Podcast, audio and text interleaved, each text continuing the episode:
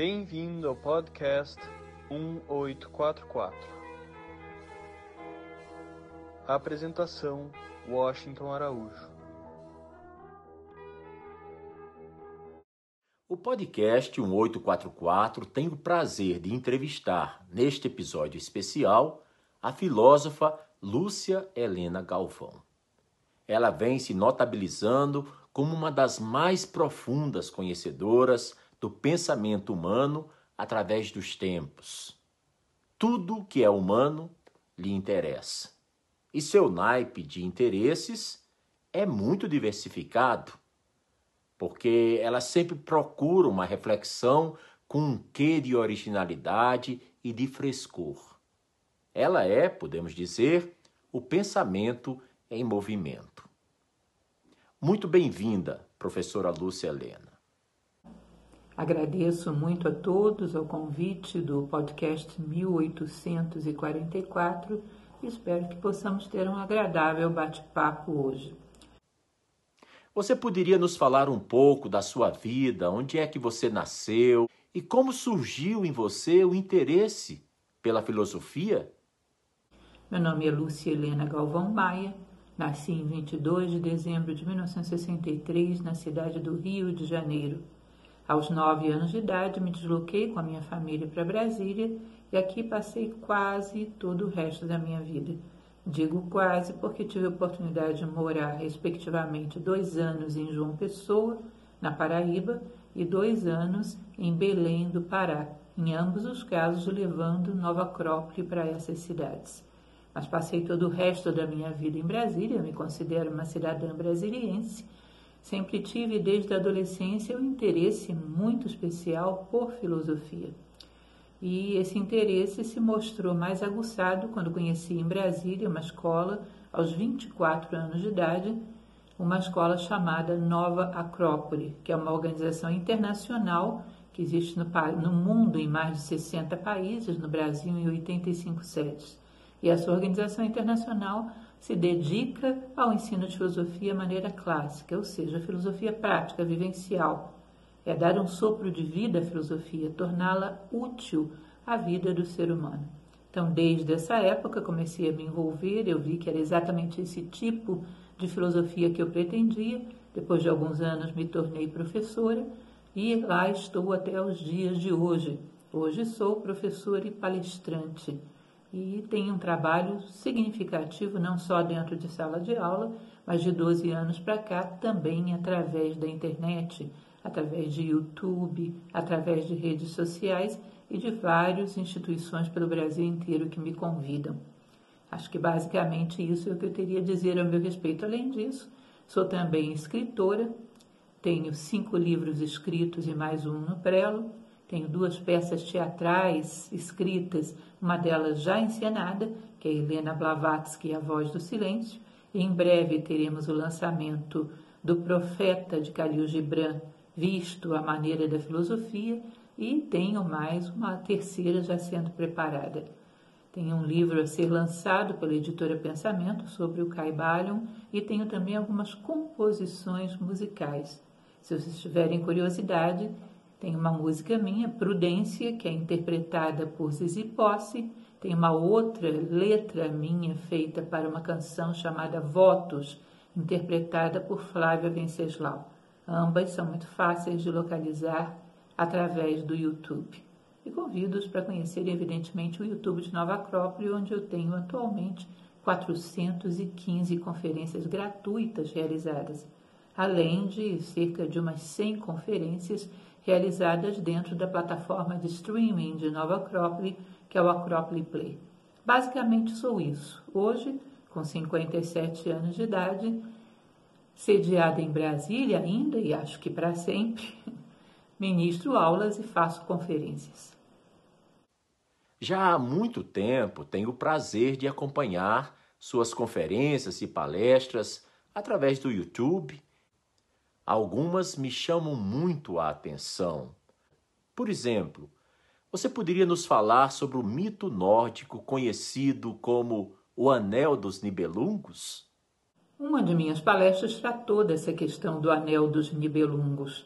que na verdade essa trilogia que foi utilizada por Wagner para a composição do seu drama musical, ela é bastante interessante, inclusive reiterativa. Nós podemos dizer que O Senhor dos Anéis nada mais é do que uma obra inspirada sobre o ciclo dos Nibelungos, aquilo que é chamado de Nibelungenlieden na sua versão original. Trata de um elemento que é o anel, que nada mais é do que uma aliança que nos prende ao mundo material. Uma aliança que traz à tona os nossos piores instintos. Uma aliança que temos com a terra, com a matéria, com o materialismo. Aliança no sentido simbólico. E essa aliança traz sempre à tona aquilo que temos de mais animalesco, de mais material, fazendo com que os nossos valores, as nossas virtudes sejam esquecidos. Essa alienação do homem apaixonado pela terra, apaixonado pela matéria, é tema de uma série de mitos clássicos em várias civilizações. Aqui nós temos um exemplo bastante interessante, recriado depois por Tolkien, que é o um exemplo do homem que se aliena de uma forma total que chega à autodestruição, apaixonado por ilusões. Se você for olhar direitinho, o mito da caverna de Platão fala de uma história muito parecida. Assistiremos agora a excertos da palestra da professora Lúcia Helena sobre o Anel dos Nibelungos. Essa palestra, em sua íntegra, se encontra no canal no YouTube da Nova Acrópole. É muito interessante e é um mito nórdico, escandinavo, fascinante. Na verdade, o objetivo de um mito dentro de uma escola de filosofia é mostrar que todos os mitos estão falando da saga humana, estão falando do ser humano. Então, nós vamos ver aqui uma coisa muito interessante nesse mito em particular. Hoje nós vamos contar uma história. Aí vocês vão pensar, vai acabar rapidinho. Não fiquem tão animados, não é rapidinho. É uma história bem comprida, que é a história das Valquírias de, de Siegfried, é a história da tetralogia de Wagner. É uma única história, mas muito longa. Mas nós poderíamos dizer que, apesar de parecer, o centro da história não é o tal do anel, que depois foi tão valorizado por Tolkien, o centro da história não é o dragão, apesar dele ser muito vistoso. O centro da história é um ser humano que se eleva acima do ser humano comum. Um ser humano que vocês vão perceber que é curioso, existe uma característica nesse, nesse mito, que é uma imagem que está muito gravada na nossa mente. Tanto as valquírias quanto esses heróis, como Siegfried, como Sigmundo, usam um chapéu com asas. Vocês não acham isso curioso, não? Por que asas num chapéu? Por que não nas costas? Não é o lugar certo para se colocar asas? Na verdade, vocês vão perceber que esse elemento que caracteriza as deusas, como as valquírias, ou caracteriza seres humanos especiais, como Siegfried, estão relacionados exatamente a algo que está dentro da mente do homem e que tem asas, muito parecido com a Atena que sai dentro da cabeça de Zeus. Considera-se que o homem tem duas formas de pensamento. Um pensamento que é muito material, muito concreto, é como se diz na tradição indiana, a mente do homem é como se fosse um espelho. Às vezes ela se vira para baixo e ela só reflete os interesses materiais, os instintos, a mera sobrevivência e gera recursos para que essa sobrevivência se faça da melhor maneira possível. Essa é uma mente sem asas. E quando essa mente se vira para cima, reflete objetivos universais, princípios, fraternidade, valores, essa mente cria asas. Na Índia eles chamavam isso de kama manas, a mente de desejos, essa bem inferior, virada para baixo, e manas, a mente pura, essa alada, essa que levanta voo, essa que busca coisas mais nobres. Então, na verdade, nós vamos ver um mundo onde o homem está em transição entre o animal e o ser humano. E quando esse homem verdadeiramente vence suas provas, que nós vamos ver que a pior delas é qual? Qual é a pior prova? Quem conhece o Siegfried, um pouco da história dele? Alguém já ouviu? Qual é a pior prova que Siegfried enfrenta depois de vencer dragões, fogos e inimigos e tudo? Uma das piores provas que o ser humano pode enfrentar: o esquecimento. O esquecimento é a pior prova dele. Depois que ele vence o esquecimento, que ele recupera a sua memória, que ele se reencontra com a sua alma divina, esse mundo tem que ser todo absorvido e recriado num outro patamar para homens como ele. Aquele mundo já não serve mais para homens como ele. Então vem o crepúsculo dos deuses, o Ragnarok. Então, basicamente, o que se está falando é de uma renovação da humanidade, uma recriação da humanidade em torno de outros valores. É uma ideia bastante interessante e bastante forte. Agora, para todo canto que vocês vão ver, são símbolos universais. Símbolos que se usam para tudo quanto é canto. As maçãs da eternidade. Maçã, então, é uma coisa. Nove entre dez contos de fada, se tem fruta, é maçã. Vocês já viram outra fruta em conto de fada que não fosse maçã? maçã e às vezes em vários mitos também. Né? Então tem muitos simbolismos aí que são muito recorrentes e dá para a gente chegar a conclusões bem interessantes. Mas vamos lá? Vamos então trabalhar um pouco com a história, um pouco com o simbolismo da história dentro daquilo que dá para a gente decodificar. Eu estaria mentindo, enganando vocês se eu dissesse que a gente vai esclarecer completamente um mito.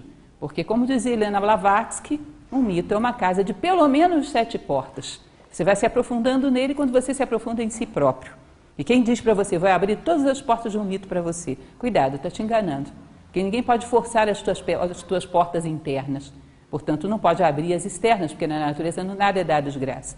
Ainda que se abra a porta, você não consegue entrar, ou se entra, não vê nada. Porque não é uma conquista externa, é uma conquista interna. Tá? Então, o que vamos dar são alguns elementos. Todas essas palestras de mitologia, que gosto muito de fazer, são um convite para levantar voo. Basicamente, eu diria que um convite para você perceber que a sua vida é um mito, que a vida é simbólica e que há que aprender a dialogar com a vida, decodificar o que os símbolos estão querendo nos dizer. Eu costumo dizer que é muito difícil um filósofo que não tem mentalidade simbólica, porque não dialoga com a sua própria vida, portanto, dificilmente cresce.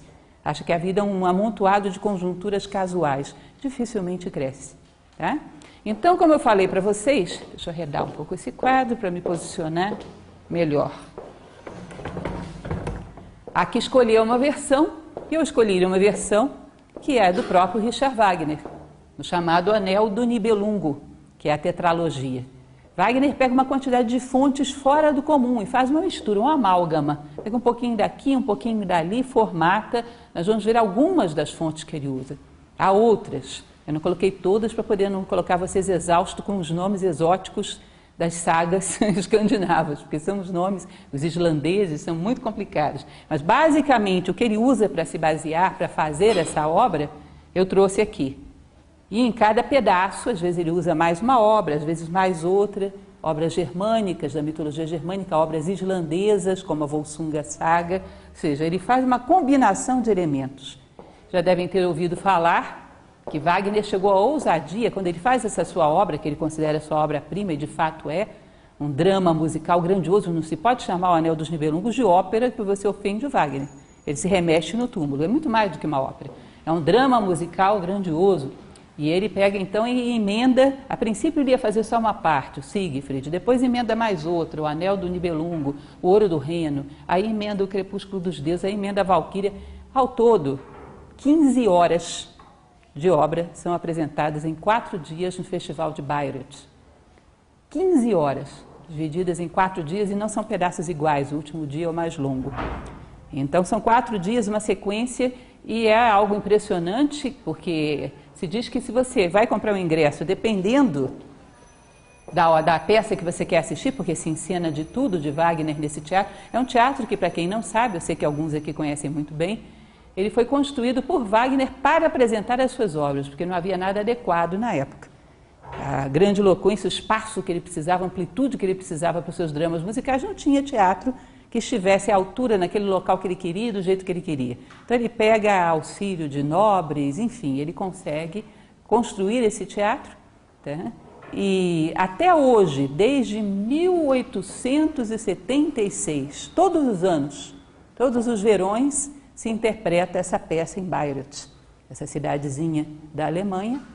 Se vocês quiserem assistir a tetralogia em Bayreuth, você pode esperar de 8 a 10 anos na fila. Ou seja, são 60 mil pessoas que eles atendem por ano.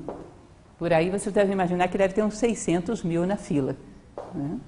Então é impressionante, porque é um sucesso de público que todo ano se renova e não acaba mais.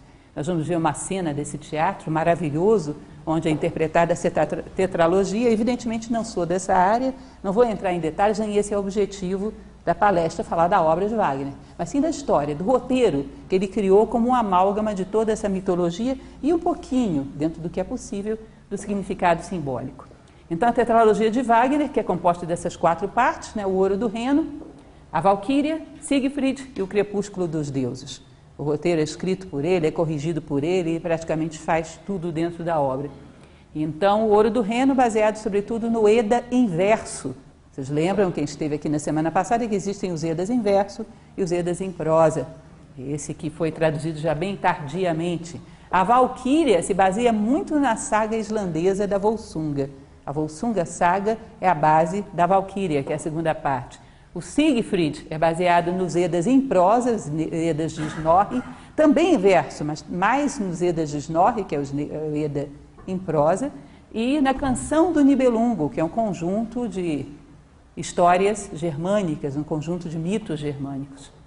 O Crepúsculo dos Deuses, que é a parte final, muito na canção do Nibelungo, também nos Edas, mas também nessa mitologia germânica desse famoso escritor Jacob Grimm, que foi publicado em 1885. Enfim, além disso, tem mais uma meia dúzia de nomes de poemas e de épicos que ele vai usar, a Reiskringla, a Vikina Saga e mais um monte de nomes simples como esse. Um monte de poemas que ele utiliza e junta e constrói esse roteiro. Nós vamos então seguir o roteiro de Wagner. Tá? Lógico que cada uma dessas histórias guardam peculiaridades e não são iguais ao roteiro dele. Mas como é muito completo, muito amplo, porque quando você pega, por exemplo, a Volsunga Saga ou qualquer dessas canções germânicas, como a canção do Nibelungo, elas são muito regionais.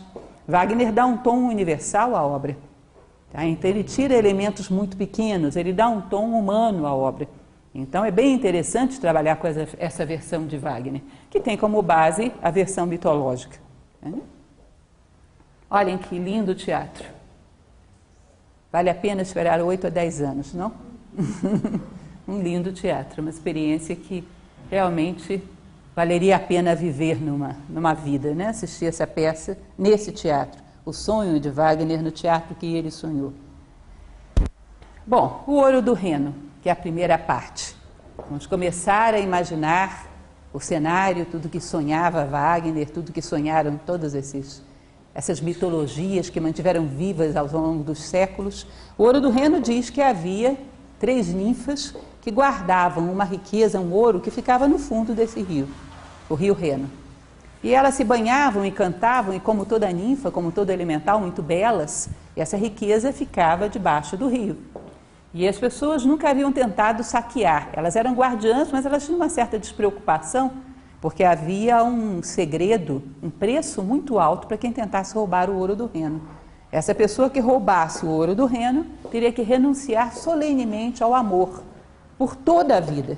Como era um preço caríssimo e altíssimo, em geral, por muito ambicioso que fosse o aspirante, não chegava tanto. Então elas tinham um pouco medo desse ouro ser saqueado. Lembrem que nós comentávamos na nossa última palestra que, em geral, existe um símbolo básico, na maior parte dos mitos, da água e do fogo. Um como horizontalidade, que é a matéria, e outro como verticalidade, que está associado ao espírito, ou à mente espiritual, luminosa, vertical, transmutadora. Então, a água, quando as coisas mergulham na água, quando vimos o mito do rei Arthur, falávamos sobre isso, né? A espada que mergulha na água é sumida, é tragada pelo materialismo. Então, são as riquezas que são tragadas pelo mundo material. As riquezas do mundo material, que para você possuí-las, você teria que renunciar ao verdadeiro amor. Então, elas vivem ali e brincam e não têm muito medo. Até que lá pelas tantas aparece um anão. Essa é uma passagem interessante, porque vocês vão ver que tem de tudo dentro desse mito: anões, gigantes, todos os seres. É uma mitologia muito rica em elementais, como falávamos na aula passada. Esses anões, eles viviam nos subterrâneos da Terra. Tinham um certo preconceito, inclusive, em relação àqueles que viviam na superfície.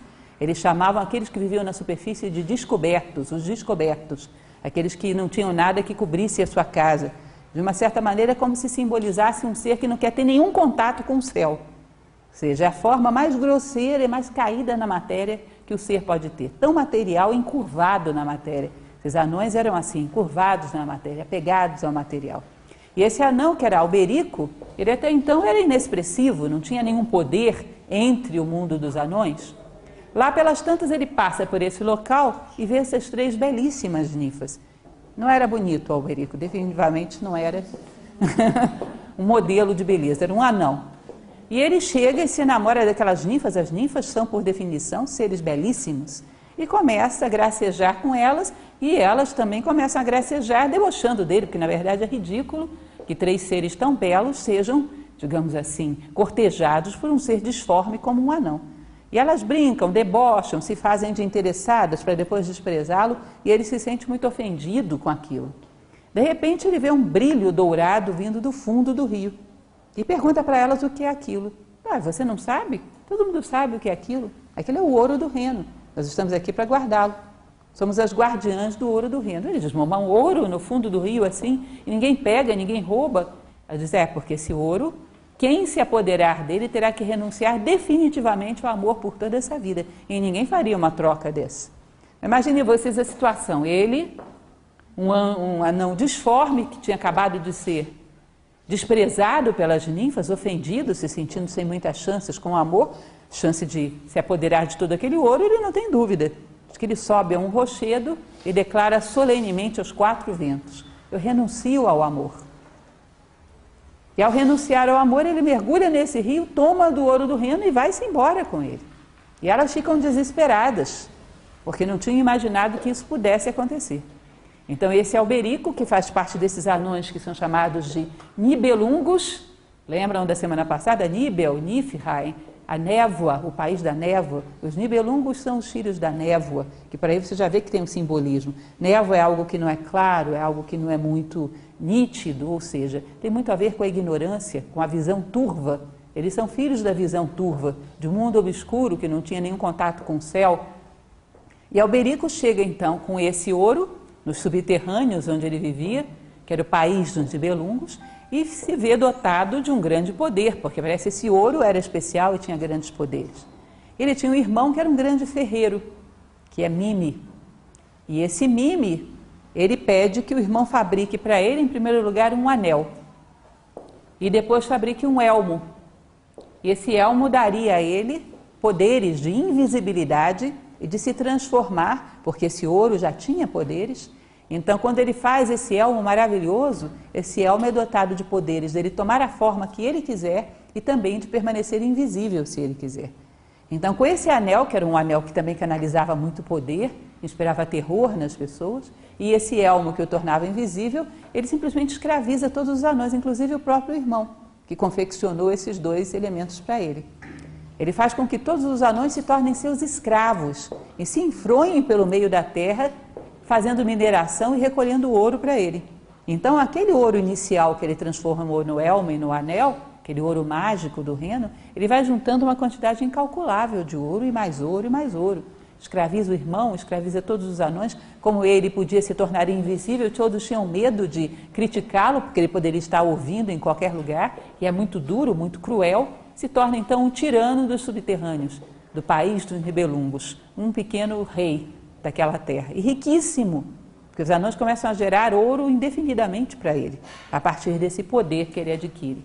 Então, esse é o início da história desse Nibelungo, filho da névoa, ou seja, da ignorância, totalmente desconectado do céu e proprietário de um ouro, que é esse poder do mundo material, que o faz ficar totalmente cego, renuncia a qualquer tipo de amor mais elevado, mais nobre, verdadeiro. Ele só tem desejos e vive enfronhado na terra, acumulando mais riquezas e mais riquezas. Esse era Alberico. Né? Então, assim começa a nossa história.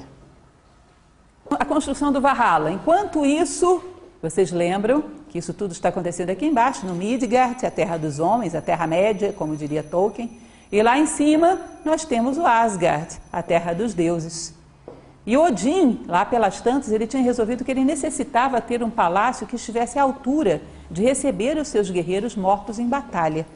Porque para ele, ele tinha que permanentemente incentivar os homens a serem heróis. E os heróis tinham que ter uma compensação no pós-vida. Não podiam chegar no Asgard e encontrar simplesmente uma pradaria que, embora maravilhosa, não era grandiosa o suficiente para ser a morada de um herói. Ele sonhava em ter um castelo cujas paredes fossem cobertas de lanças e o teto coberto de escudos. Um local onde os seus melhores guerreiros pudessem cear com ele, Odin, todos os dias e travar intermináveis batalhas e cultivarem eternamente o heroísmo até o momento que, se tivessem que lutar ao lado dos deuses, estivessem preparados. Ele sonhava com esse castelo, mas ele, Odin, vocês vão perceber que é interessante porque esses seres dentro da mitologia nórdica, até os deuses, têm suas limitações. Eles envelhecem, eles morrem, eles têm falhas, eles buscam se aperfeiçoar. Odin está sempre buscando aperfeiçoamento de alguma maneira. Então Odin não teria como construir esse castelo. Era uma obra muito magnífica e ele não tinha nenhuma habilidade para isso. Havia os gigantes, que alguns deles tinham muita habilidade para construtores. Fafnir e Fasolt, especialmente, eram dois gigantes que viviam no, no, no território dos gigantes, que era o Jotunheim, e eram muito bons. É interessante porque, é, vocês lembram, a gente falava sobre isso, que eles vivem em guerra com os gigantes, mas de vez em quando se casam com os gigantes, de vez em quando contratam os gigantes, de vez em quando Thor vai lá visitar os gigantes, ou seja, é uma guerra, mas não é tanto assim. Existe uma interação entre eles. Os gigantes representam toda essa cobiça gigante, esses desejos gigantes, esses elementos do passado que já deveriam ter sido superados. Então são colocados à margem da terra e vigiados para que não voltem a invadir a humanidade. Colocados à margem da terra e vigiados para que não voltem a dominar o homem. Né? Mas nesse momento, Fafnir e Fasolt tiveram as pessoas para construir para ele esse castelo. Ele contrata os gigantes. Aí os gigantes cobram um preço absurdo. Dizem o seguinte: olha, para a gente construir esse castelo para você, só tem um pagamento possível, que é a deusa do amor, Freia. É a Afrodite dos escandinavos. Mas ainda tem uma particularidade: ela é a deusa do amor e da beleza, mas ela era responsável por colher as maçãs que garantiam aos deuses a imortalidade. Os deuses não eram imortais por si mesmos, eles tinham que ser alimentados por essa maçã da imortalidade, senão eles envelheciam e morriam. Ou seja, os deuses eram mortais, tanto que morrem mesmo no final. Eles são mortais. Então imaginem vocês, Freia, se eles entregam, eles não só perdem a deusa do amor, eles perdem também a juventude e até a vida. E aquilo era impensável. Aí Odin diz: não, esse preço não. Aí os gigantes dizem: é só esse preço. Tem um cidadão nessa história, que a gente falava sobre ele na semana passada, Loki, ou Logi, nessa versão germânica, que é o deus do fogo, ou seja, é o deus da mente. E como eu falei para vocês, a mente é dual. Às vezes ela destrói, às vezes ela constrói. Então ninguém sabe dizer se Loki é positivo ou negativo, porque ele é ambas as coisas. Loki às vezes apronta coisas terríveis e às vezes faz coisas maravilhosas, porque ele é o mais engenhoso dos deuses. Aí Odin vai chamar o Loki, Votan, né, nesse caso que estamos na mitologia germânica, chama Loki e diz, olha, o que, que eu faço com esse pessoal? Eles só querem como pagamento Freia. Ele diz, olha, não, não, não, não se preocupe com isso. Negócio tranquilo. Você faz o seguinte, coloca um prazo que eles não vão conseguir cumprir de jeito nenhum. Aí você diz que não entrega a Freia porque eles não cumpriram a construção no prazo. Pronto, aí entrega outra coisa qualquer para eles, vão ter que se contentar porque se eles romperem um pacto, coloca um prazo que seja impossível de cumprir, para eles te entregarem esse castelo do jeito que você quer. Você acha que vai funcionar? Vai. Tranquilo, tranquilo. Pode ir. Aí inscrevem, ele tem uma lança onde são firmados os pactos, Votan, né? que é a Gungnir, e eles escrevem lá o pacto firmado e Votan assina, que se eles cumprissem num prazo X, entregaria a Freia, imaginem. E não é que eles cumprem? Tinha que cumprir, né, para complicar a história. Eles trazem todos os poderes mágicos, o seu cavalo mágico do Jotunheim, fazem tudo e conseguem de fato. O desejo, na verdade, o desejo deles era de Freia, mas era também de ver os deuses envelhecendo. Porque os gigantes eram inimigos imortais dos deuses. Então eles fazem de tudo e conseguem conquistar Freia. É interessante se a gente observar, como eu falei para vocês, a história das maçãs. Já tive um episódio muito engraçado uma vez um aluno me perguntava por que maçã na mitologia? Por que tanta maçã? Maçã no Jardim do Éden, maçã na Branca de Neve, por que não se usa outra fruta? O que, que vocês acham? Um abacaxi, talvez uma melancia? por que vocês acham? Alguém tem alguma dica de por que a maçã é utilizada como símbolo nessas mitologias todas? Mas por que que ela? Porque dependendo do gosto, eu particularmente não gosto de maçã. É, mas ela aparece com o quê? Ela simbolicamente representa o coração. Ela é o símbolo do coração. É nesse coração divino de Freia, que representa o amor divino, que reside a imortalidade. Se você perde essa capacidade que Freia tem de canalizar o amor divino através do coração, você perde a eternidade. Ou seja, a eternidade deles era uma conquista constante através do coração de Freia, que pode ser perdida. E eles, de fato, num determinado momento, vão perdê-la. Né? Então, os gigantes chegam lá pontualmente. Um dia acorda Votan e Frica, sua esposa, deitados nas pradarias, como eles estavam, porque não tinham residência até então. Quando eles olham, está lá o castelo. É um negócio indescritível, gigantesco, maravilhoso, tudo que eles tinham sonhado e algo mais. E os gigantes lá, pagamento, dia de pagamento. E agora, como é que faz? Exatamente dentro do prazo. Aí o Votan tenta desconversar, olha, está escrito aí na sua lança. E assinado. Você firmou com a gente esse pacto. E Frica, que era sua esposa, fica numa situação super difícil, porque ela era a senhora dos pactos. Ela que tinha que verificar e fazer cumprir os pactos. Mas acontece que Freia era sua irmã e ela não queria entregar. Tá? Então, é uma situação delicada e a própria existência dos deuses ameaçada. Aí fica naquela, como é que faz, como é que não faz? Chama o Loki, porque é ele que me meteu nessa confusão. Né? Loki ou Loge, lá vem ele. E agora, o que, que a gente faz com isso? Você que é culpado, você se vire para arrumar uma solução. Ele sempre arruma. Ele diz: peraí, que eu vou andar pelo mundo e vou procurar alguma coisa que esses dois queiram mais do que Freia. Tá? E aí está Freia, a guardiã das maçãs da eternidade, da eterna juventude. E então, Loge ou Loki sai andando pelo mundo. E não encontra, não encontra, não encontra, até que ele bate aonde? Lá na casa dos Nibelungos. O ouro do reino, o ouro mágico do reino, é aquela montoeira de ouro além disso. Ele diz, bom, pode ser, né? Aqueles gigantes são avaros, são, são ambiciosos, quem sabe? Sabe diante desse ouro todo que eles vão lá querer saber de Freia, pode ser que queiram trocar. E aí ele volta imediatamente para o Asgard e o Odin já está lá, o Votan já está sem paciência com aquilo, sem saber o que fazer, ele chega e diz: Achei uma solução. E os gigantes impacientes também, mas que solução? A gente vai levar a Freia e acabou. Peraí, calma, muita calma nessa hora. Tem algo que vocês vão gostar mais do que a Freia: o ouro do Reno. E além do ouro do Reno, todo o ouro que foi escavado na mansão dos Nibelungos, uma montanha de ouro. E os gigantes, pô, peraí, o ouro do Reno, que eles sabiam que era dotado de poderes mágicos, e mais uma montanha de ouro, bom, peraí, vamos pensar, vamos com calma, vamos rever os termos do acordo. Mas quanto é esse ouro? É muito ouro. A gente só aceita numa condição. Se esse ouro amontoado na frente da deusa Freia cobrir totalmente a figura dela, de tal maneira que a gente não veja nenhum fio de cabelo. Se a gente vira um fio de cabelo dourado de Freia, vai preferir ela. E aí, tá bom. Interessante também, né? Simbólico. Quando as riquezas do mundo, que são o ouro do reino, encobrem totalmente o amor divino. De tal maneira que não se veja nem um fio de cabelo. Começa uma era de decadência e uma era materialista, uma era de provas. Bom, então eles topam. E vocês vão ver que vão partir os dois, o próprio Votan e Loge, para a morada dos Nibelungos, disfarçados.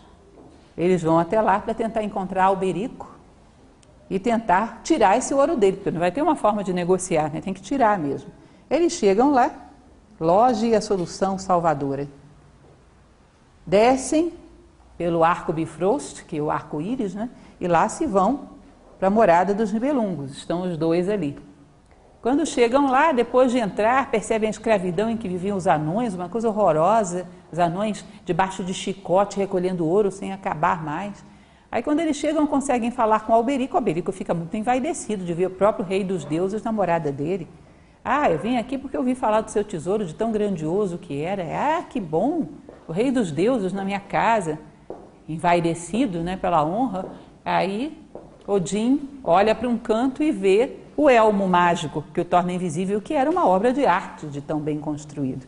Diz, nossa, mas que elmo maravilhoso! Nunca vi um igual. Ele, nossa, mas realmente é muito belo, meu irmão que fez, e tem poderes. E nisso, o Loge, que era muito desperto, olha para aquele, plim, ideia brilhante. Que isso, Odin? Você está de brincadeira. Você tem uma meia dúzia de, de elmos mais bonitos do que esse. Eu devo ter uns 12, pelo menos. Tá? Que esse é elmo banal, isso não tem nada. Você está querendo elogiar o anão, está querendo bajulá-lo? Só não, é um elmo vulgar. Aí o obelisk, o que você está desmerecendo meu elmo? É o mais belo da terra. Mais belo da terra, você está de brincadeira.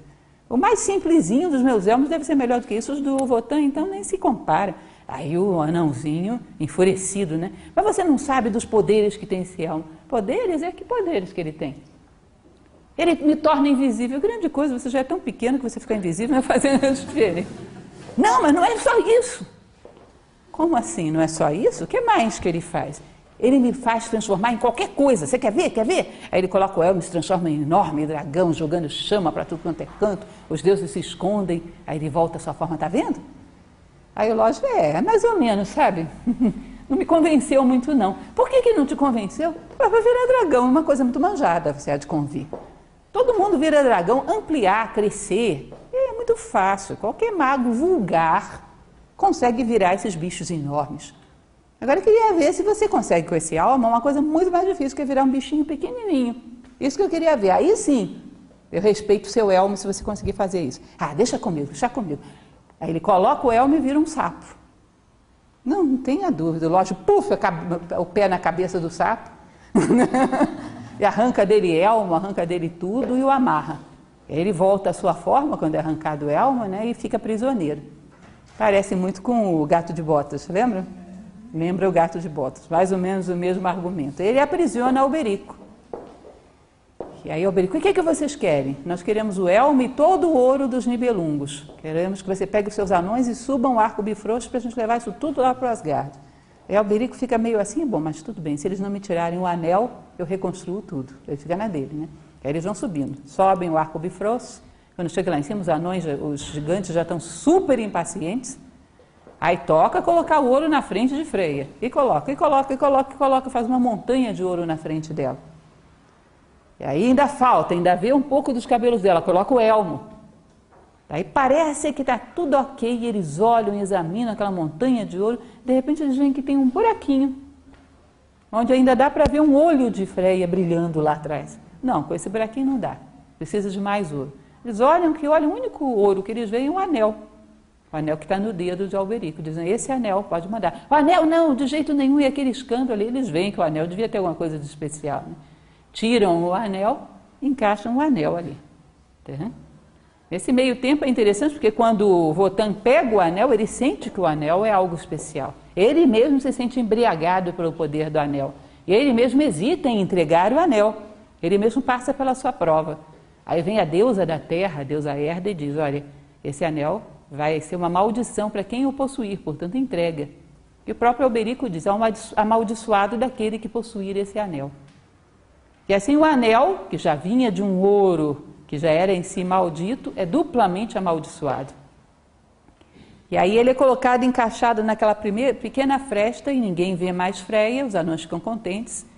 Só que antes deles partirem, perdão, os anões não, os gigantes, Antes deles partirem, levando a sua recompensa, o anel já produz a primeira vítima.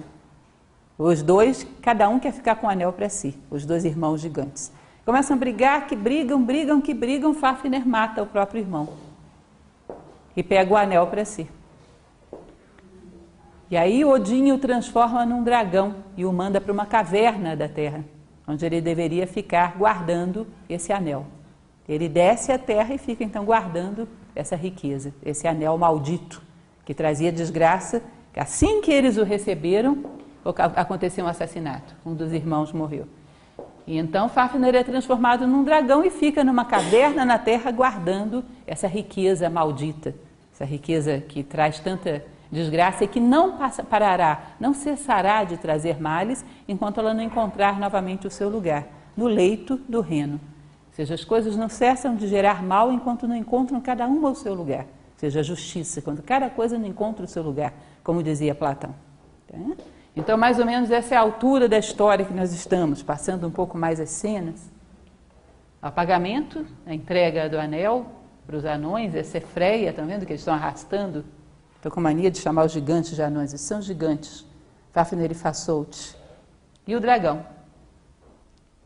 Esse dragão, então, a vida inteira, enquanto Alberico vive, ele trama uma forma de pegar esse anel com esse dragão. Não consegue, morre e fica por isso mesmo. O seu irmão, que era ferreiro, fica morando bem perto ali da caverna do dragão e tentando encontrar uma forma de tirar esse anel desse dragão. Como? Um anão covarde, débil, pequeno. Como é que rouba um anel de um dragão? E ele fica imaginando que ele teria que conseguir alguém para fazer isso por ele. Um herói, um ser grandioso, que pudesse fazer isso por ele.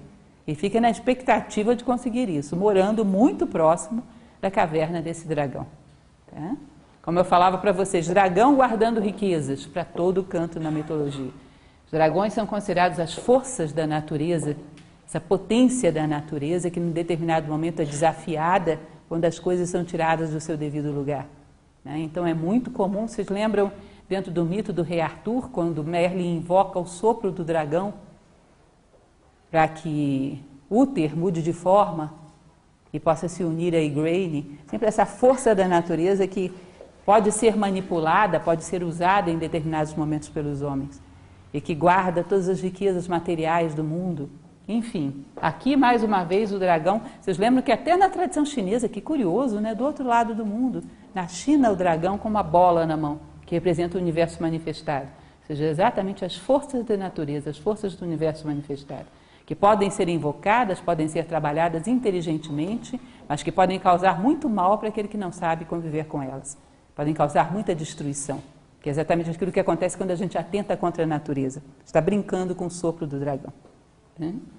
Então, assim ficou a nossa história até essa altura. Aí começa a segunda parte, a Valquíria. São nove, e essa é a predileta de Votan, Brunilde. É a mais corajosa, a mais íntegra. Mas é curioso porque eram deusas filhas dessa deusa da terra, que é Herda, com Votan, e por serem deusas, elas não tinham muito conhecimento da natureza humana, das limitações do ser humano, do sofrimento humano, da glória e da dor do ser humano. Uma hora uma delas tinha que descer, cair entre os homens. Porque é como se fosse uma alma divina que o homem vai ter que desposar num determinado momento. Ela tem que desposar um ser humano. Era necessário que uma dessas valquírias se tornasse humana. E aí vai acontecer, vocês vão perceber que é o fio do, da vida que vai conduzindo nessa direção. De uma certa maneira, é como se Votan, desde o início, já soubesse tudo o que ia acontecer e ele mesmo confessa para ela que desde o início ele já sabia o que ia acontecer. Parecia absurdo para os homens, mas para ele era um plano que estava desenhado desde o início dos tempos. Então, essa Valquíria e as suas irmãs, são nove ao todo, elas eram responsáveis por pegar os guerreiros mortos heroicamente em campo de batalha e levá-los para o Valhalla. Quando o homem via uma valquíria, ele já sabia, ele ia morrer. Ia morrer de maneira gloriosa, portanto era uma honra. Era a melhor visão que um homem poderia ter. Significava que teria uma morte gloriosa e que ceiaria com Votan no Valhalla. Né? Num determinado momento, essas valquírias são chamadas para uma missão muito especial, que é o que nós vamos ver na segunda parte aqui do drama. Votan, ele se entristece com a falta de nível dos homens. O Midgard estava habitado ou por anões tortuosos, de caráter dúbio, débeis demais, ou por homens que viviam na superfície, um pouco melhores do que os anões, mas também muito torpes, muito grosseiros, muito voltados simplesmente para a sobrevivência material, instintivos, torpes. Né? Esses homens eram chamados de Neidings. Esses Neidings, que eram os homens comuns, eram homens que não tinham nenhuma chance, nenhuma honra, nenhuma chance de lutar ao lado dele para poder combater os gigantes no Ragnarok. Eram homens indignos, homens sem glória, sem honra, sem grandeza. Ele sonha com uma humanidade melhor. E ele fica imaginando como é que poderia ser isso. Ele toma a forma de um lobo, o Elcio ou o Wolf, e anda pelas florestas do mundo procurando uma mulher que fosse acima da média, que fosse um pouco mais nobre, um pouco mais digna e honrada, com quem ele pudesse gerar filhos. Uma mulher física, isso para os deuses seria considerado o máximo da indignidade, porque os seres humanos eram considerados seres muito grosseiros. E ele encontra uma mulher, o velho mito, né? Da virgem pura, nobre e elevada que concebe de um ser divino. Ele encontra essa mulher, que era uma mulher muito especial, e se une a ela. E ao se unir a ela, como o Elce ou o lobo, ele tem dois filhos, que são conhecidos como os Suelsungos, filhos do lobo, dois irmãos gêmeos duas almas gêmeas, Sigmundo e Siglinda. Né? Ele não só tem esses dois filhos, porque aqui é muito parecido com a mitologia grega. Sua esposa, vocês lembram como Hera perseguia eternamente as infidelidades de Zeus? Que também não é nada fácil lidar com Frica. Ela constantemente persegue, ele protege os seus filhos, protege a sua família humana e ele educa os meninos, ele vive com eles. Então, constantemente ele vai com o seu filho, Sigmundo, para a floresta para caçar, para ensiná-lo Essa mitologia do lobo também é muito conhecida, né, gente? Aquele que uiva para a luz da lua, porque vocês sabem que a lua não tem luz própria. A luz da lua é a luz do sol caída na noite dos tempos. Como se o homem percebesse a luz solar na noite negra dos tempos, ou seja, a luz do espírito na noite negra da matéria. E uivar-se para ela, reconhecesse. Então, isso é um símbolo de um ser muito espiritual, ainda que caído na noite dos tempos. Vocês vão ver que em Roma havia toda uma confraria que era exatamente a confraria dos guerreiros sálios, que se vestiam com capas de lobo. O lobo era considerado um animal especial em várias mitologias. Então, esse é Sigmundo, que tem uma irmã gêmea, que é Siglinda. Quando ele sai então com o pai para caçar, para uivar para a lua, pela floresta e tudo aquilo que o pai lhe ensina, a ideia era criar dois seres humanos muito especiais. Uma ocasião, aqueles Neidings, que é aquela humanidade invejosa, grosseira, bestial, existe uma coisa que eles não suportavam, eram os Welsungos. Por que será, hein? Que para um homem grosseiro, um homem nobre é insuportável. O que vocês acham? Vocês percebem que expõe muito a sua, o seu aspecto medíocre?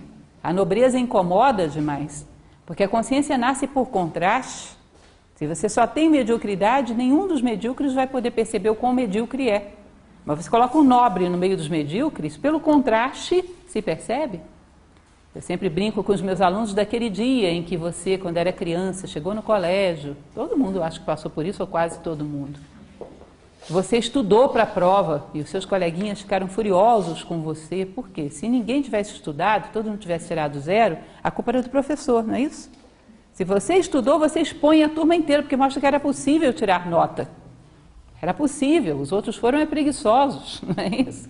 Ou seja, quando alguém tem valor, expõe a mediocridade.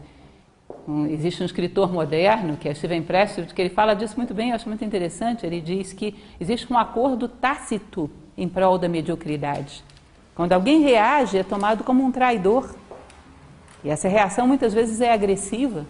E assim acontecia nesse momento histórico. Os Welsungos eram odiados por todos, que a nobreza deles expunha a debilidade dos demais. Ano passado eu dava uma palestra no Dia da Arte que eu mostrava o, aquele filme Amadeus, mostrava Salieri. Lembram dessa passagem em que Salieri sofre terrivelmente porque a grandeza de Mozart expõe a sua mediocridade, expõe a sua pequenez? Então é sempre assim, historicamente é sempre assim. Ele mostra a todo instante a grandeza que nos faz pequenos. Isso diz Salieri de Mozart. É mais, mais ou menos a mesma coisa. Então, esses irmãos Welsungos eram odiados, era uma pequena família odiada por todos. Uma ocasião, enquanto eles estavam na floresta, invadem a casa, matam a mãe e sequestram a irmã e somem com ela. E quando eles voltam, são atacados conseguem separar o pai do filho de tal maneira que eles não se reencontram mais. Ou seja, destroem completamente a família. Tentam matar o garoto, não conseguem, ele foge se enfronha na floresta e pronto, separam, destroem toda a família. Os irmãos nunca mais se veem, o pai nunca mais vê o filho e fica desse jeito e os anos vão passando. E o filho, então, que é esse Sigmundo, anda pela floresta procurando pelo pai, procurando pela irmã, que a mãe está morta. Ele procura encontrar alguém da sua família e, além de tudo, para complicar, toda vez que ele chegava em algum local que havia alguma injustiça, ele interferia e beneficiava e apoiava, e acabava que todo mundo se virava contra ele, se revoltava pela força, pelo heroísmo dele, e ele ainda vai fazendo inimigos no meio do caminho. Ele chega num local onde havia uma jovem que estava sendo casada à força, ele interfere, os irmãos todos se viram contra ele, ele mata os irmãos todos, a, a jovem ainda fica contra ele no final. Enfim, é uma confusão sem fim. Ele está se metendo em confusões exatamente por esse seu hábito de estar querendo se colocar ao lado do que é justo no mundo onde o justo não existia. Acaba que todos se viram contra ele. Então, depois de muito andar, de muito buscar, já exausto, já meio sem esperanças, um dia Sigmundo chega, à noite já, no coração da floresta. Havia um dever de hospitalidade que era muito respeitado em várias dessas culturas do passado. Ele esperava encontrar alguém, um pequeno camponês, alguém que pudesse dar-lhe abrigo por uma noite, porque ele estava exausto, faminto. E ele encontra uma casinha. E essa casinha é colada no tronco de uma árvore monumental, que ele nunca tinha visto nada igual, que era exatamente o Freixo Yggdrasil, aquela árvore que une todos os mundos. E a casa era encostada com ela. E aí ele olha aquela casinha, um pouco de luz lá dentro, parecia ter fogo, ele diz, não, eu vou bater, o pessoal, quem sabe me recebe, quem sabe me deixam pousar essa noite para sair amanhã de manhã. E aí ele bate. Quando ele bate, abre a porta uma jovem, e primeiro, ele fica um pouco impactado. Eles não se reconhecem, são idênticos um ao outro, eram gêmeos, mas eles não se reconhecem. Mas automaticamente sentem algo de especial um pelo outro. E ela diz que o seu esposo havia saído para caçar, mas que com certeza quando ele chegasse, pelo dever de hospitalidade que havia, permitiria que ele passasse a noite ali, portanto que ele esperasse um pouco. E logo seu esposo, que era um caçador muito brutal, Hunding, chega. E Hunding, que não é nada bobo, quando chega e olha, vê que os dois são a cara um do outro, muito parecidos. Mas enfim, convida o jovem para sentar à mesa e começam a conversar. Sigmundo, depois de muito caminhar, bate a porta e dá com Sigilinda, a sua irmã, e não se reconhecem depois de tantos anos. Senta-se à mesa com o gigante brutal, Hunding. Sigilinda tinha sido obrigada a se casar com esse cidadão. Era um homem muito grosseiro, muito vulgar, de uma família de homens muito grosseiros e muito vulgares. Ela havia sido casada à força, obrigada a esse matrimônio, e vivia muito infeliz. Ora, ela era uma Elsunga e esse homem era um homem grosseiro um homem comum. E então, quando o seu irmão desconhecido senta à mesa, seu marido começa a fazer perguntas e ele começa a se identificar. Muito inocentemente, ele diz: Bom, eu sou um Elsungo, eu sou filho do lobo. Eu tenho andado pela terra procurando meu pai, procurando minha irmã. Recentemente passei por uma casa, lutei com vários irmãos para poder salvar uma jovem. Muitos morreram, me desgastei muito com isso, venho andando e nisso o caçador vai ficando enfurecido, né? E diz para ele: Olha, eu sou inimigo mortal de todos os meus fungos, que eu fazia parte dessa família cujos irmãos você matou. Eu era um dos primos que chegaram aí para vingar a morte dos meus, dos meus primos. Eu odeio os meus fungos. Portanto, eu vou cumprir com o meu dever de hospitalidade. Amanhã, depois que você tiver pousado na minha casa, eu tenho o dever de recebê-lo, você trate de se virar para encontrar uma arma, porque eu vou lutar com você até a morte. Essa noite você fique bem, mas encontre uma arma, porque assim que amanhecer o dia vou desafiá-lo até a morte. E assim é feito. Ele se dirige ao seu quarto, pede que a sua esposa lhe sirva uma bebida quente. E aí Siglinda, que assistia tudo isso, e já estava perdidamente apaixonada pelo jovem, que ela não sabia quem era, e ele por ela também, evidentemente. Aqui, quando ele se identifica, eu sou o filho de Welso, eu sou o filho do lobo. É a pior coisa que ele poderia dizer. a pior coisa que um homem poderia ser nesse contexto. Aqui está ela. Ela coloca na bebida do seu esposo uma porção para que ele adormeça profundamente. Enquanto ele adormece profundamente, ela vai à sala conversar com o forasteiro.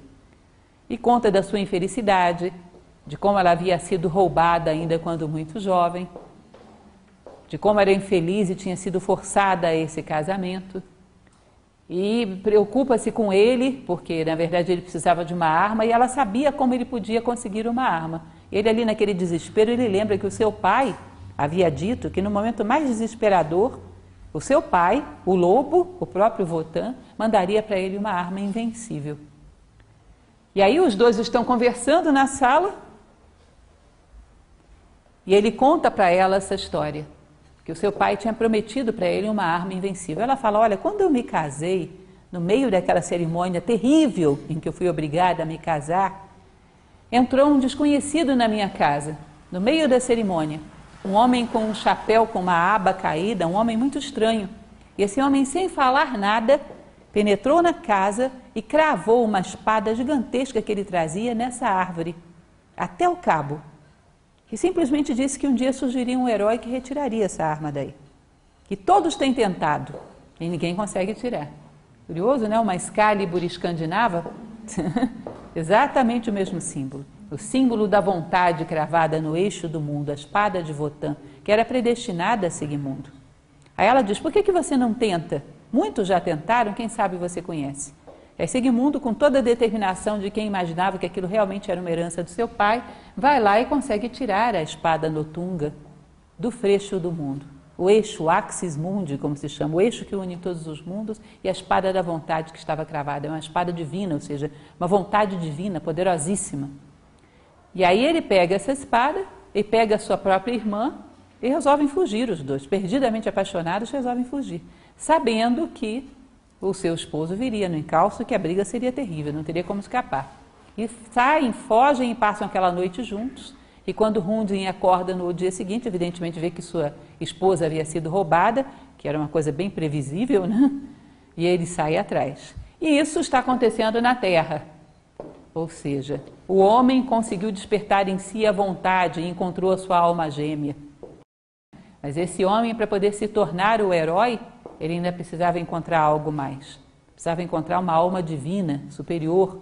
Então, para quem assistiu o mito do rei Arthur, vocês lembram que era muito comum que os heróis morressem e os seus filhos continuassem a saga deles.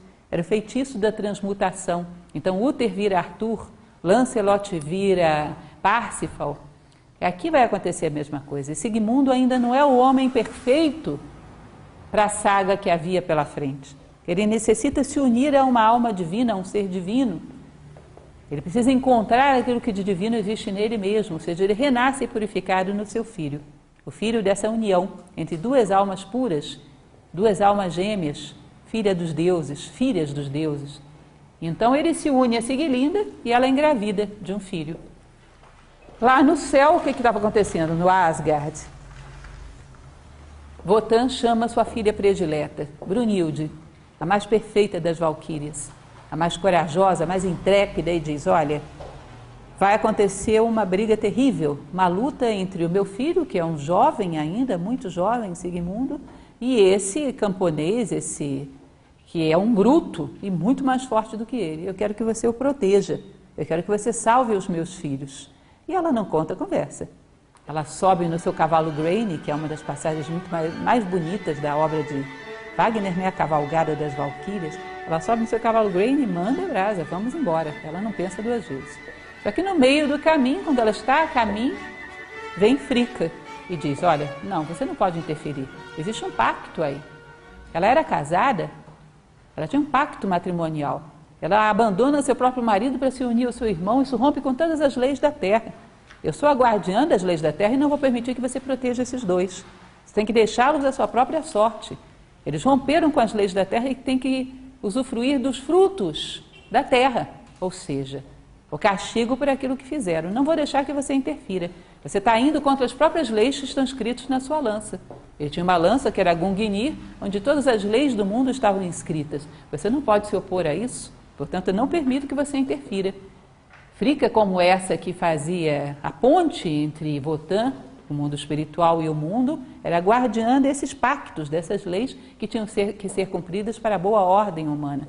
E também, da mesma maneira que vocês vão ver lá na Grécia, a Hera, que tantas vezes perseguia os heróis, mas que também era responsável pela sua elevação à condição de nobreza, o próprio Heracles, que é a glória de Hera, se ele não fosse tão perseguido por Hera, não seria o que, o que foi.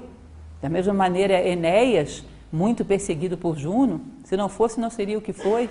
Aqui também Frico ocupa esse papel de como se estivesse submetendo Sigmundo a provas para que ele se purificasse e se tornasse o herói perfeito. É sempre responsável pelas provas essa dama, essa senhora dos pactos que acompanha o Deus maior. Né? Então ela não permite. E Votan já tinha mandado Brunilda para o mundo, chama Brunilda de volta e diz: Olha, não interfira. Mas como assim? Não interfira. Existe aí um pacto que foi rompido, existem leis que foram descumpridas e você não pode interferir. Essa jovem rompeu com um pacto nupcial e ela se uniu ao seu próprio irmão, enfim, tem uma série de elementos que eu não posso interferir, ela tem que usufruir do seu destino.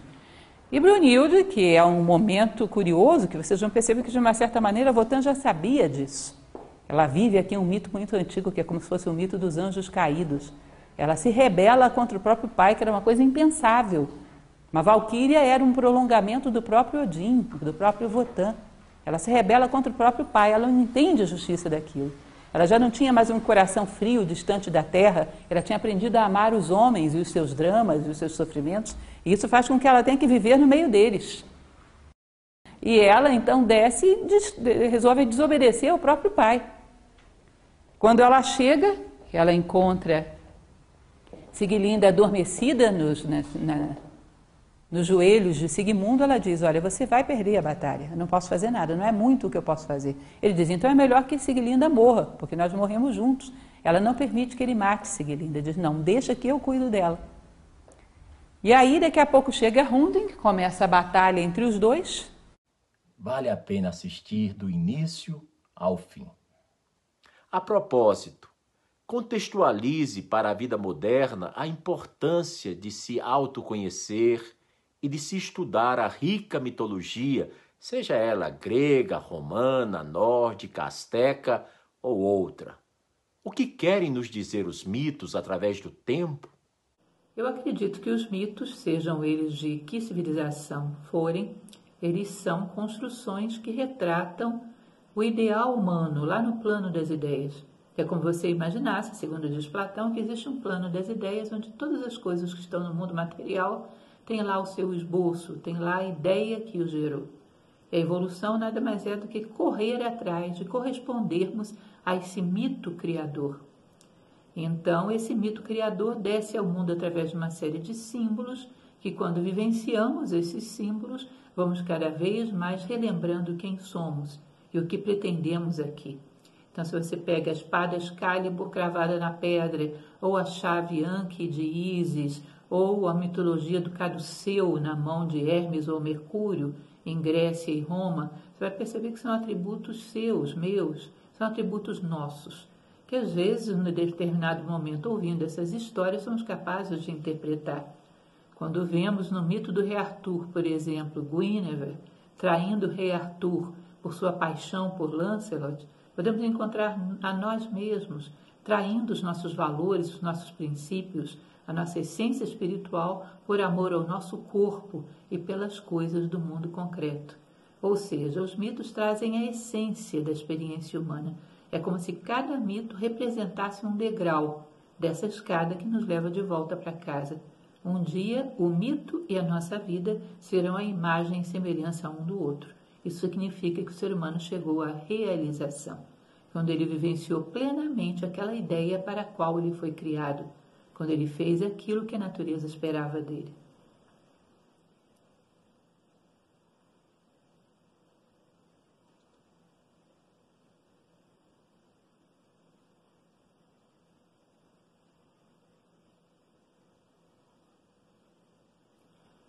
Bem, essa pergunta, não muito diferente da anterior, ela é interessante porque traz uma indagação, como viver os mitos.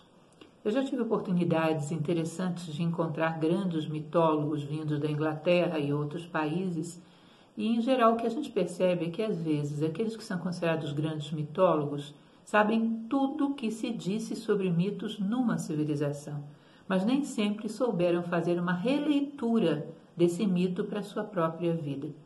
Às vezes você encontra uma pessoa que lê uma tonelada de livros de mitologia ou sobre mitologia e continua sendo apenas um acumulador de informação sobre aquilo que foi feito, sem muita aplicação prática ou atual. Quando você olha para a sua própria vida e percebe que a vida não tem acasos e que através dos acontecimentos ela está se comunicando com você, você começa a entender o mito da sua própria vida.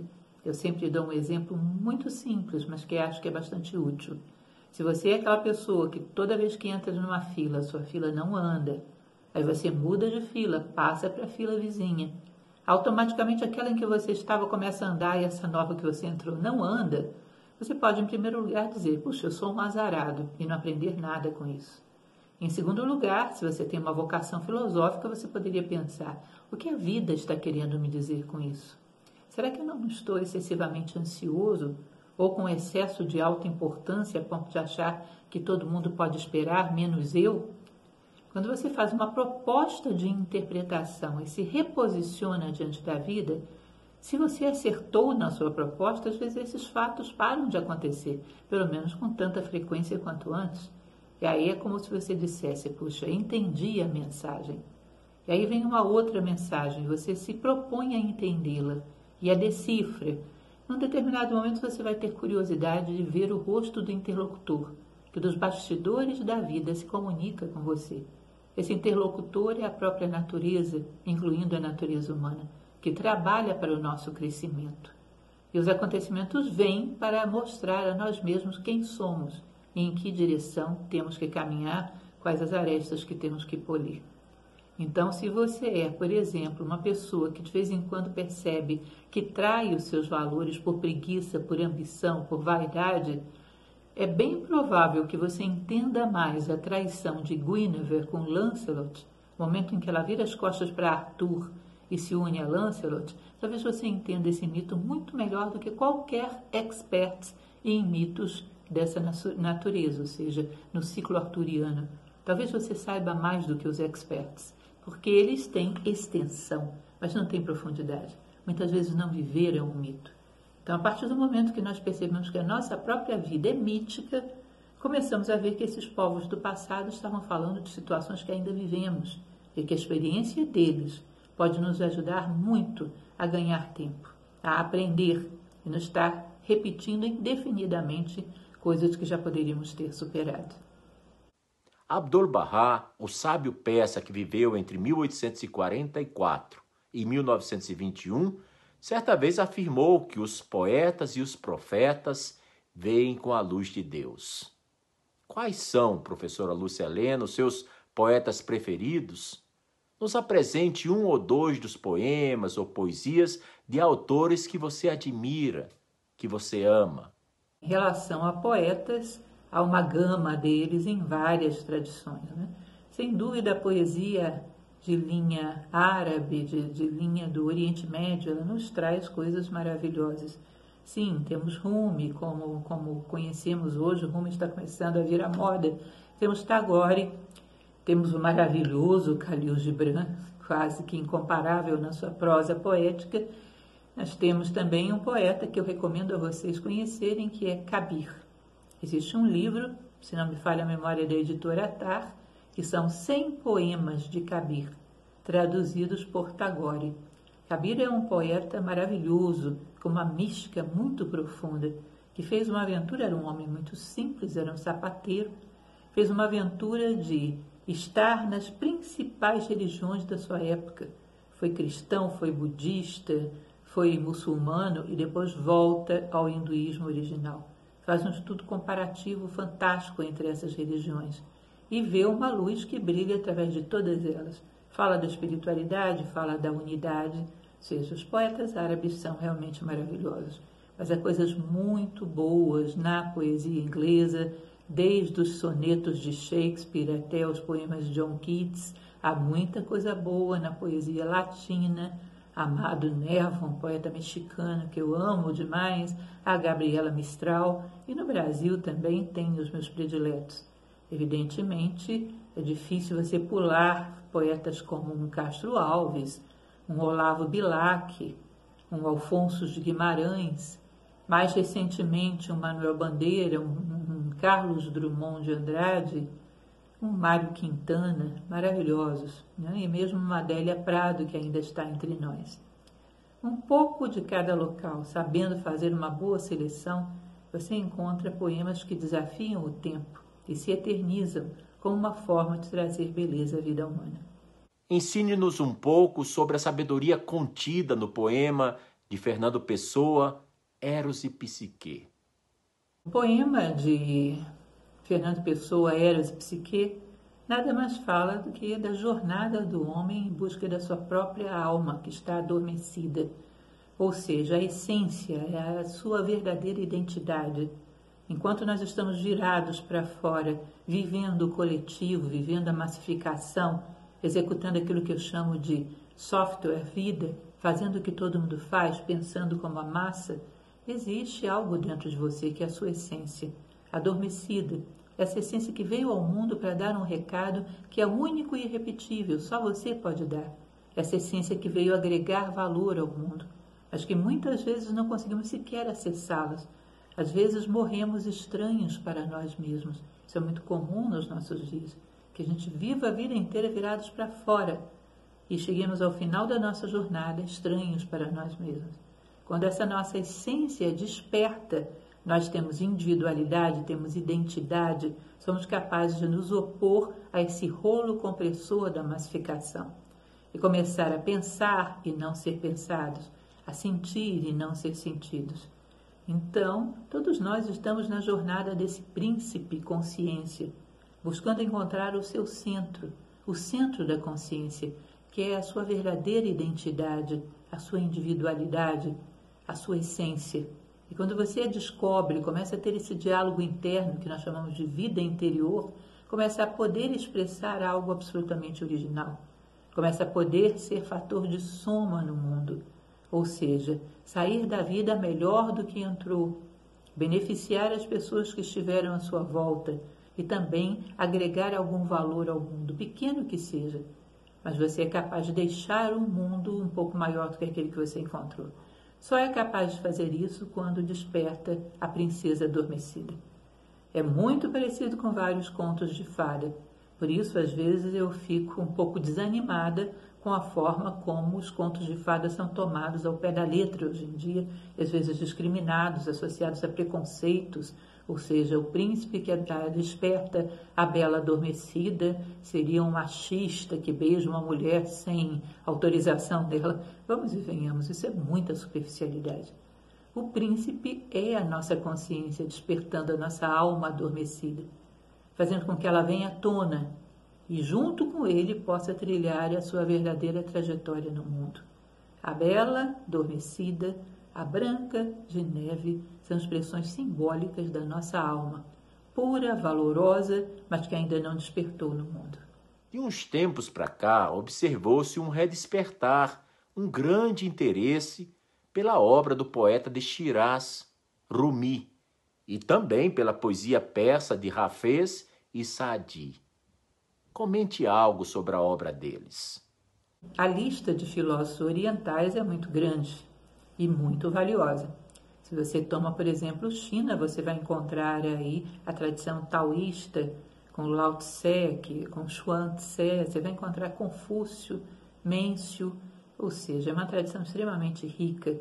Quando você vai para o Japão, você vai encontrar a tradição Shinto, a tradição Zen, que não é exclusivamente daí, na verdade vem da China, que a recebeu da Índia, mas que se desenvolve muito aí Agora, a Índia é um capítulo especial. Né? A Índia é simplesmente maravilhosa. Não a Índia de hoje, porque, como todo país moderno, sofreu as suas alienações, as suas globalizações, onde esqueceu um pouco do seu passado. Mas a Índia original tem coisas maravilhosas como um Ramayana, um Mahabharata, onde você encontra o Upanishads do Bhagavad Gita, autores como Shankaracharya, você vai encontrar maravilhas, épicos, livros sagrados, a Índia realmente é um repertório de filosofia invejável. E é claro que vindo para o Oriente Médio, sobretudo você vai ver com aqueles filósofos que são chamados da falsafa, que são filósofos islâmicos que viveram na Península Ibérica. Aí você vai encontrar a Vempasse, a Bento Fail, a Vicena. Há muita coisa bela para se descobrir nesse mundo. Tenho várias palestras sobre cada um desses. Tem uma palestra belíssima sobre a Bento Fail, que é o filósofo autodidata, que você encontra lá no YouTube. Várias palestras sobre filosofia chinesa e também muitas sobre o pensamento indiano. Ou seja, essa ideia de achar que filosofia nasceu no mundo grego, nós temos que esclarecer. A filosofia é da maneira como o mundo ocidental a compreende melhor, ou seja, mais baseada no racional. A filosofia de cunho oriental, tanto o Extremo Oriente quanto o Oriente Médio, ela é muito mais fundamentada em intuição, em emoções, em mística, em coisas que são também veículos de conhecimento e que aí são desenvolvidos de uma maneira belíssima. Vale muito a pena conhecer. Durante muito tempo, a filosofia ocidental tem contemplado o sabor dos gregos. O que você nos falaria dessa rica filosofia dos países asiáticos orientais? Quais são os principais filósofos indianos, chineses, árabes e persas? Eu acho que falar sobre Rumi não vale muito a pena. A história dele é muito fácil de localizar em qualquer Wikipédia da vida. Eu recomendo ler Rumi. Ler sem uma estrutura pronta do que é a poesia ocidental, aliás, hoje em dia é raro ver quem realmente gosta de poesia como um todo, lato senso, seja ela de cunho ocidental ou oriental. Mas que você vá para Rome com um espírito de aprendiz, querendo saber mais sobre a vida e esperando encontrar aí um mestre de muita sabedoria. Rumi, na verdade, era um mestre sufi, fundador de uma das taricas, que era o nome das escolas sufi, a Mevlev. Os seus derviches rodopiantes mevlevanas são muito conhecidos a nível mundial. Eram aqueles derviches sufi que faziam danças girando indefinidamente sem perder o centro, sem perder o ritmo. Na verdade, há uma longa explicação para tudo aquilo. Para quem não sabe, o sufismo era o coração, era a essência do islamismo. Era como se nós poderíamos dizer a sua parte mais interna, mais mistérica. E Rumi foi um personagem muito significativo. E a sua escola, Mevlev, fez história. Era um mestre, era um sábio fazendo poesia. Portanto, você pode ir em busca dos poemas de Rumi esperando aprender, ser um aprendiz de sabedoria, mais do que meramente um apreciador de arte, que já é muita coisa, mas também um aprendiz de sabedoria, assim como você vai ao nosso amigo Kabir, que eu citei ainda há pouco, com o mesmo espírito. O que você nos teria a dizer sobre o grande poeta do Líbano, Gibran Khalil Gibran? Qual a lição que ele nos deixa em sua obra-prima, O Profeta? Gibran Gibran Khalil Gibran, que eu posso dizer para vocês que eu conhecia em torno de 12 anos de idade, quando as pessoas me perguntam qual foi a sua primeira religião, eu digo a minha primeira religião foi Gibran. Ele tem uma mística, uma visão de Deus e uma visão do homem que é qualquer coisa de fantástica. O seu livro, O Profeta, que é o mais famoso de toda a sua obra, ele o planeja desde pequeno, desde muito jovem, ainda vivendo no Líbano. Ele sonha com esse livro. Um livro que poderia descrever, em poucas palavras, de maneira poética e simbólica, todos os principais setores da vida humana.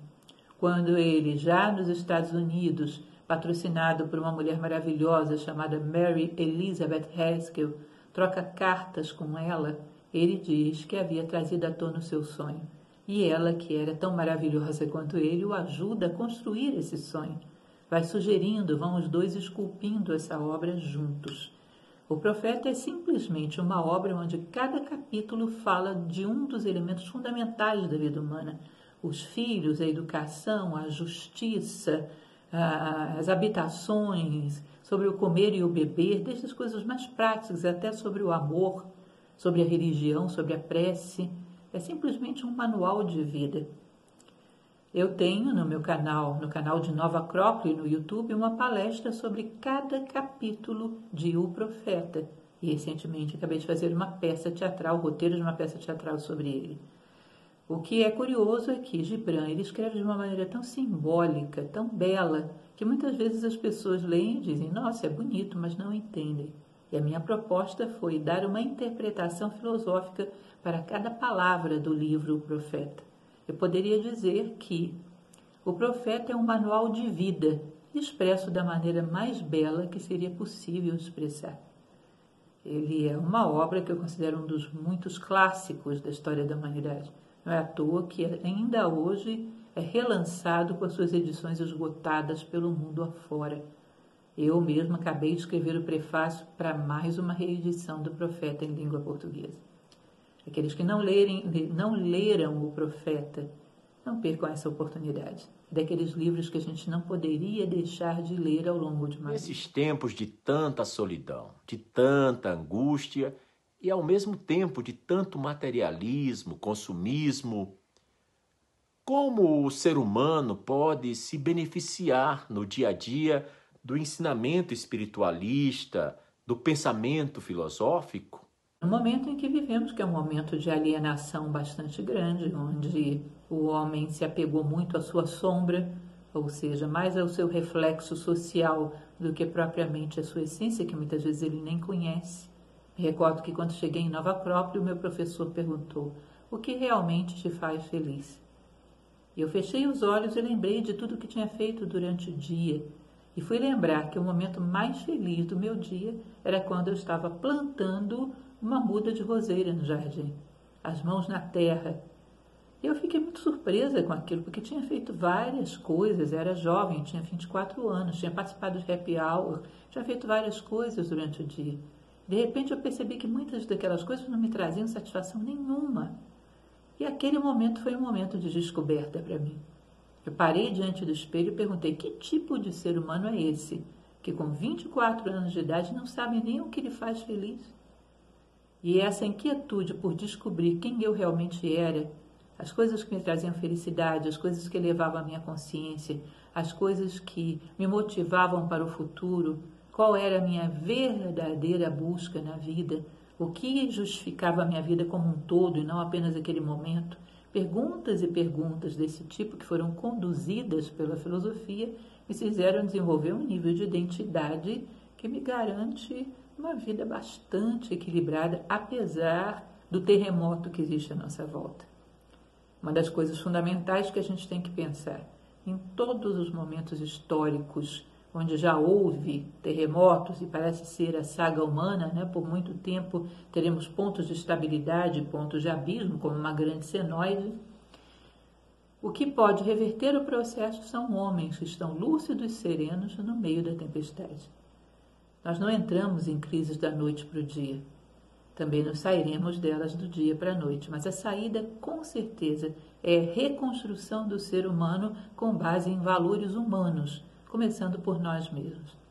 Então, esse é um momento vital para que a gente relembre o que é a essência humana, em que um homem verdadeiro se sustenta, que a gente pare para pensar um pouco o que são valores, para que nos servem, o que é a sabedoria, por que ela pode ser desejável, o que ela pode aportar na nossa vida.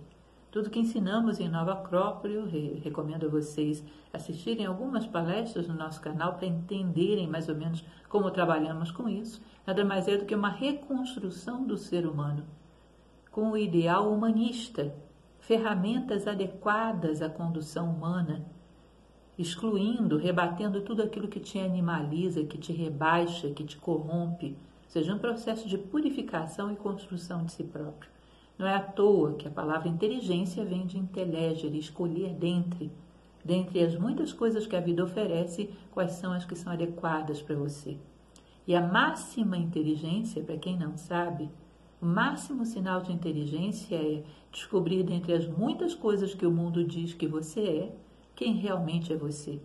Achar-se no meio desse bombardeio de informações. Encontrar a si próprio. O máximo sintoma de inteligência é a identidade. Conhece-te a ti mesmo. Esse é o máximo sintoma. E para aprender por que desejamos, por que devemos desejar isso e como podemos caminhar nessa direção. Isso é uma referência tremendamente útil quando o ser humano está perdido, quando a humanidade está perdida. Porque um homem que encontra o seu caminho pode ser referência de direção para muitos outros seja por nós e pela humanidade.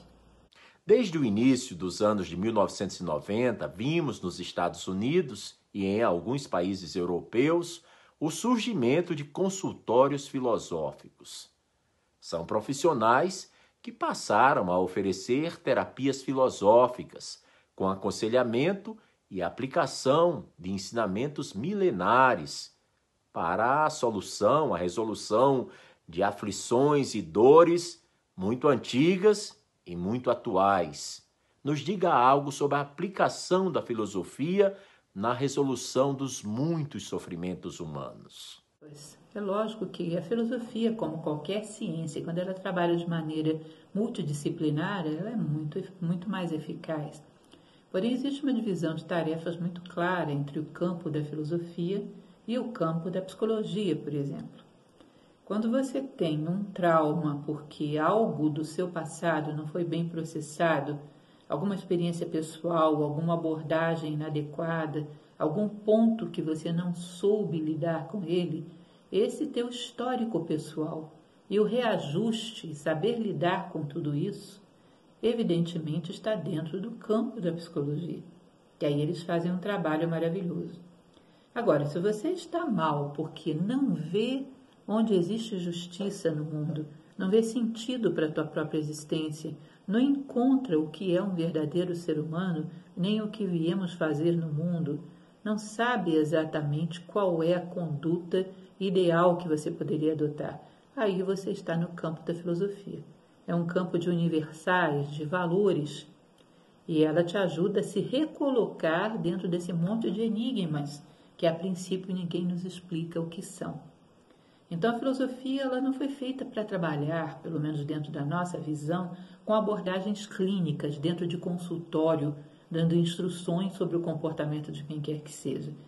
Pelo menos a linha que seguimos e que muitos outros filósofos seguem também, consideramos que a psicologia atua no pessoal, a filosofia sempre no universal. Portanto, se eu tenho dentro de sala 10 alunos um ensinamento sobre como entender a justiça, como reconhecer em você a necessidade de valores, como realizar esses valores, é útil igualmente para os 10, porque são alimentos necessários para a condição humana.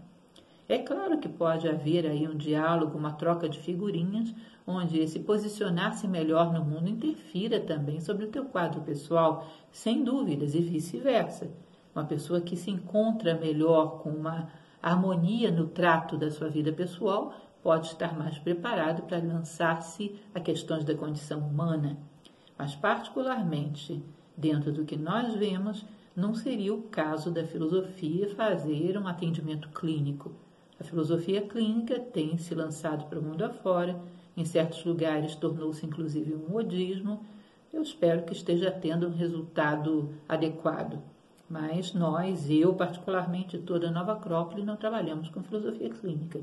Trabalhamos com filosofia como uma busca universal de um sentido de vida, válida para todo o ser humano. Lúcia Helena, você tem livros publicados? Quais são os títulos? Onde é que a gente pode encontrá-los?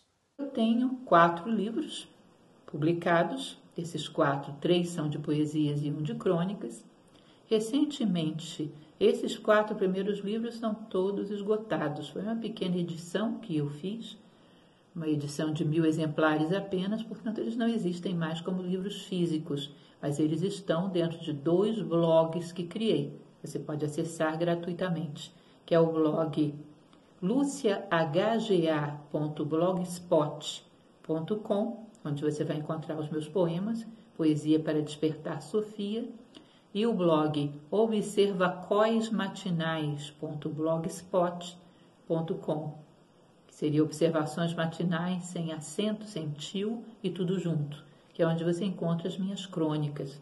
Algumas dessas crônicas já foram publicadas em vários veículos de comunicação no Brasil. Esses quatro livros, então, hoje são blog. Existe um quinto livro meu que acabou de ser lançado como e-book pela Amazon, que é O Aroma do Lótus. É um pequeno livro onde se tira reflexões de várias palestras minhas e são enumeradas ali para assuntos. E estou prestes, está no prelo, um sexto livro que vai tratar sobre reflexões sobre o Caibalion, para entender o Caibalion, que deve ser lançado recentemente. Isso basicamente é a minha obra, como falei para vocês, tenho também peças teatrais e tenho letras para música, mas o que eu tenho publicado atualmente são esses cinco livros sendo que quatro estão em, blog e o quinto está como e-book, e o sexto livro sobre o Caibalion, que deve sair em breve como livro físico.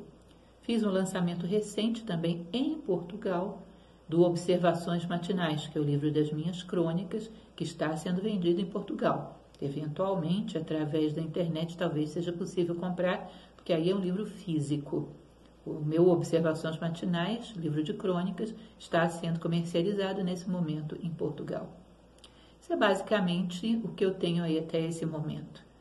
O que eu tenho feito, que sempre priorizo, são aulas e mais aulas e mais aulas, palestras, palestras e mais palestras. Eventualmente dá tempo de dar uma paradinha e transcrever uma coisa ou outra. Mas ainda é pouco o que eu tenho transcrito. Quem sabe no futuro. Como é que se deu o seu primeiro contato com a nova Acrópole? Onde é que ela se encontra estabelecida? Como é que uma pessoa pode fazer para se associar a essa instituição? Nova Acrópole nasce em 1957, na Argentina. Hoje tem a sua sede em Madrid, na Espanha. Ela nasce com um idealista, um professor, professor Jorge Ângelo Braga, que sonhava com a filosofia da maneira como era feita na academia de Platão, uma filosofia que não tivesse tanta preocupação simplesmente com o pensar, mas que fizesse uma ponte entre o pensar e o viver, ou seja, uma filosofia vivencial. A filosofia nasce como arte de viver. Disse que Sócrates falava uma célebre frase: só é útil o conhecimento que nos torna melhores.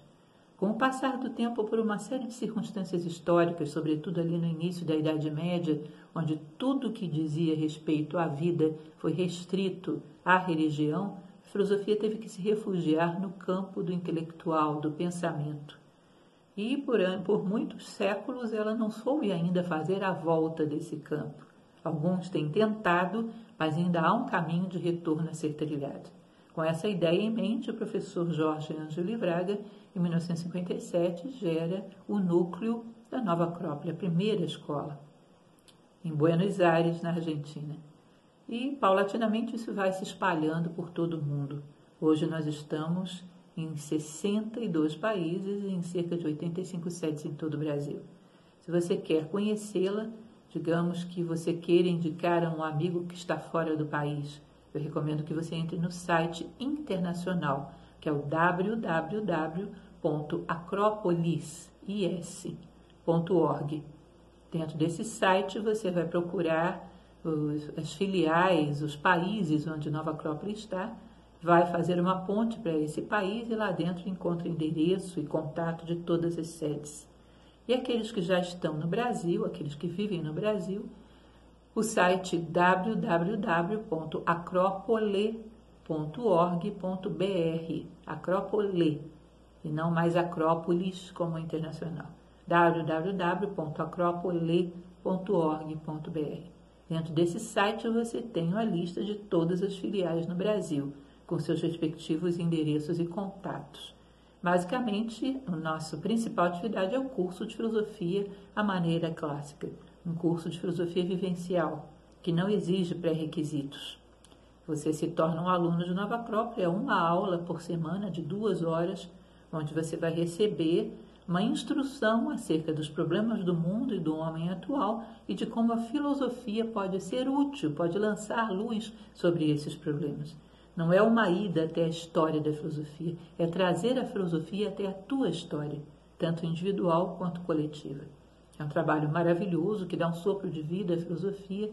Não tem nenhum tipo de competição com a filosofia acadêmica, gostamos, achamos maravilhosa, mas ela é um complemento. Ela é uma forma de encarar a filosofia como arte de viver.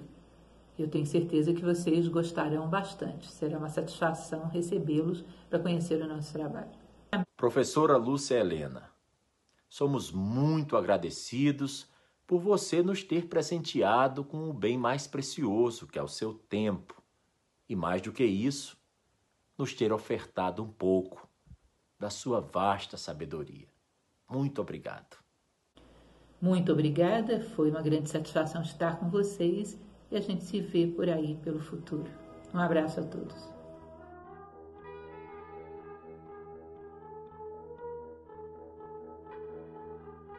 Você acabou de ouvir mais um episódio do podcast 1844. Agradecemos sua audiência e lhe convidamos para ouvir nosso próximo episódio semanal. Apresentação e comentários: Washington Araújo. Trilha musical composta por Ian Garbinato. Vinhetas: Diogo Garbinato.